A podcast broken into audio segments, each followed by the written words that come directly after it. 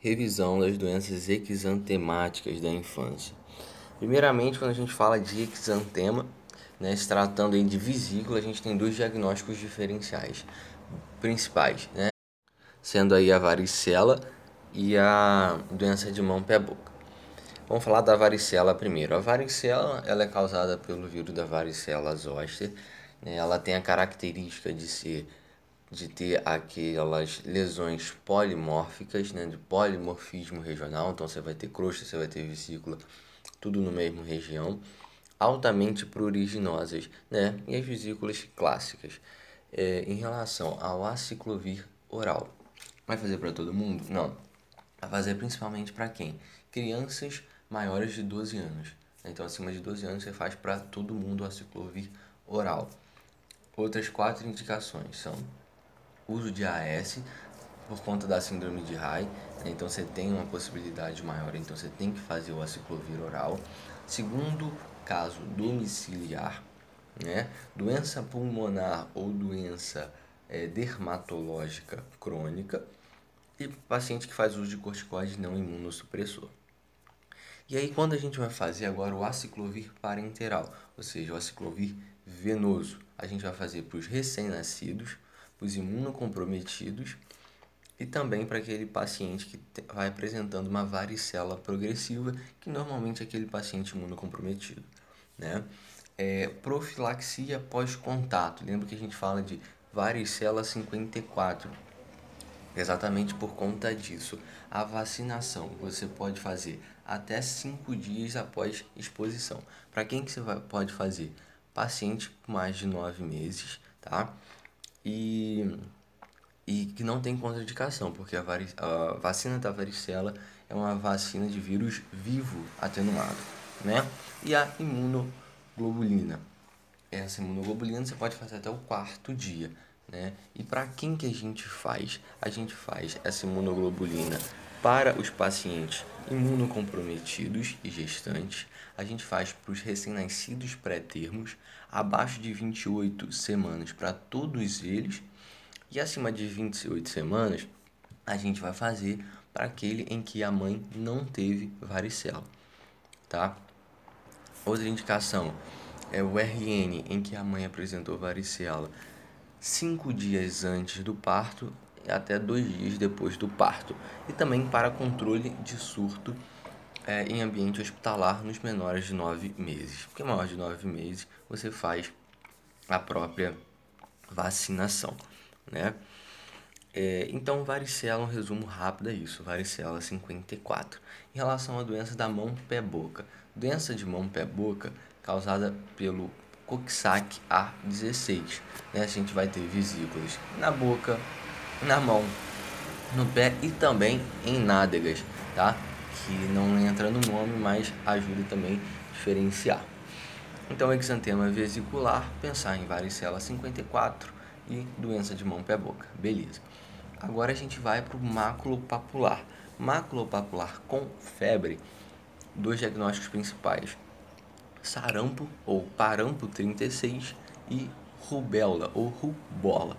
Vamos falar do parampo 36, parampo de paramixovírus, né?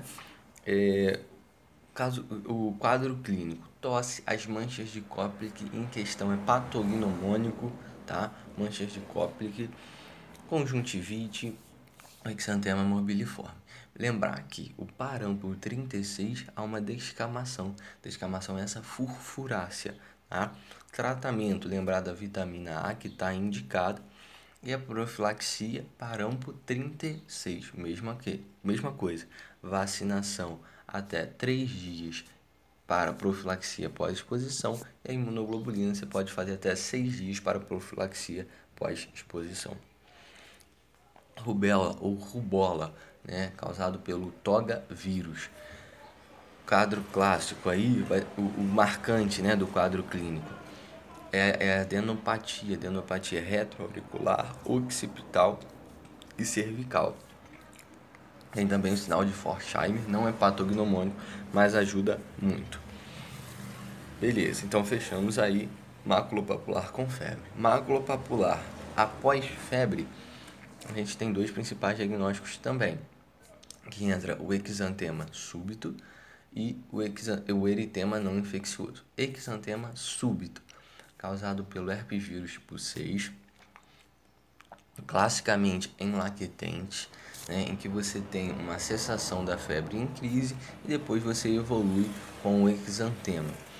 O grande problema dele é porque por fazer temperaturas muito elevadas da febre em lactente, acaba tendo risco de crise febril, ou seja, de convulsão febril. O eritema não infeccioso, ele é causado pelo parvovírus B19, na verdade, é um eritema infeccioso. A gente brinca que é não infeccioso porque no momento em que ele tem o exantema, ele não é, dissemina mais o vírus. Né? Então, a gente brinca que é eritema não infeccioso. É, ele é dividido aí, digamos, em três quadros clínicos, sendo o primeiro em três etapas, né? Primeiro aquela face esbufeteada clássica, tá? É, o segundo é quando você tem um, um exantema rendilhado, né? No, no tronco ali. E a terceira é em caso de recidiva, né? pós-exposição solar, por exemplo tem muita associação com crise aplásica em pacientes com anemia crônica. Então, paciente com anemia crônica que se infecta pelo parvovírus B19 tem grande chance de crise aplásica. Beleza. E agora a gente vai, então a gente fechou maculopapular após febre. E agora maculopapular com alteração em cavidade oral. Vou começar pela escarlatina. Escarlatina ela é causada pelo streptopiógenes, ou seja, o estrepto do grupo A. E o que, que a gente tem? É um, é um quadro clínico muito rico e característico. Tem a língua infambuesa, tem sinal de Filatov, que é a palidez perioral. A gente tem sinal de pastia ou de pastia, que é quando você tem aí uma, uma acentuação de exantema maculopapular, principalmente nas dobras, né? então nas regiões de dobradura, então fossa cubital, fossa poplítea, por exemplo. E em, em relação à escarlatina, ela também tem uma descamação, mas escarlatina de descamação lamelar. Beleza, beleza, tratamento é com antibiótico, você vai tratar aí com amoxicilina. O exantema da escarlatina é em lixa, tá? Então olha o L escarlatina, descamação lamelar, exantema em lixa, tá? Só para ver se faz um vínculo cerebral. Mononucleose infecciosa, a mononucleose infecciosa ela é causada pelo classicamente, né, pelo Epstein-Barr vírus. Tem outros é, vírus que podem é, imitar esse quadro, mas classicamente é pelo Epstein-Barr vírus. Quadro clínico é além da Faringite, ela apresenta uma linfadenopatia generalizada, inclusive com esplenomegalia. Tá? Então, esplenomegalia, linfadenopatia generalizada, fala mais a favor de um quadro de mononucleose, tá bom? E a exantema, ele normalmente aparece após exposição à moxilina. Então, um paciente que apresenta uma faringite, você dá uma moxilina, ele abre um quadro de exantema. Aí acha até que é uma alergia à moxilina, mas não pode ser que seja que esteja tratando-se de uma mononucleose infecciosa. E a doença de Kawasaki também entra nesse diagnóstico diferencial. Porque como é que é o diagnóstico de Kawasaki? Vamos lá. Febre por 5 dias mais 4, tá? Então febre mais 5 dias por 5 dias mais 4. Mais 4 dos seguintes que eu vou falar, que é conjuntivite, você tem uma alteração em mucosa oral, você pode ter uma adenomegalia, exantema e extremidade. Extremidade eu falo de edema em mão, edema em pé, em descamação periungueal. Então Kawasaki entra também nesse diagnóstico diferencial. Ah, então, resumidamente, exantema vesicular vai pensar em varicela e doença de mão-pé-boca.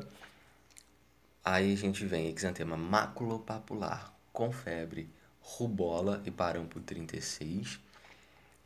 É, maculopapular após febre, exantema súbito e eritema entre, digamos assim, não infeccioso. E é, maculopapular com alteração em cavidade oral escarlatina, mononucleose e Kawasaki.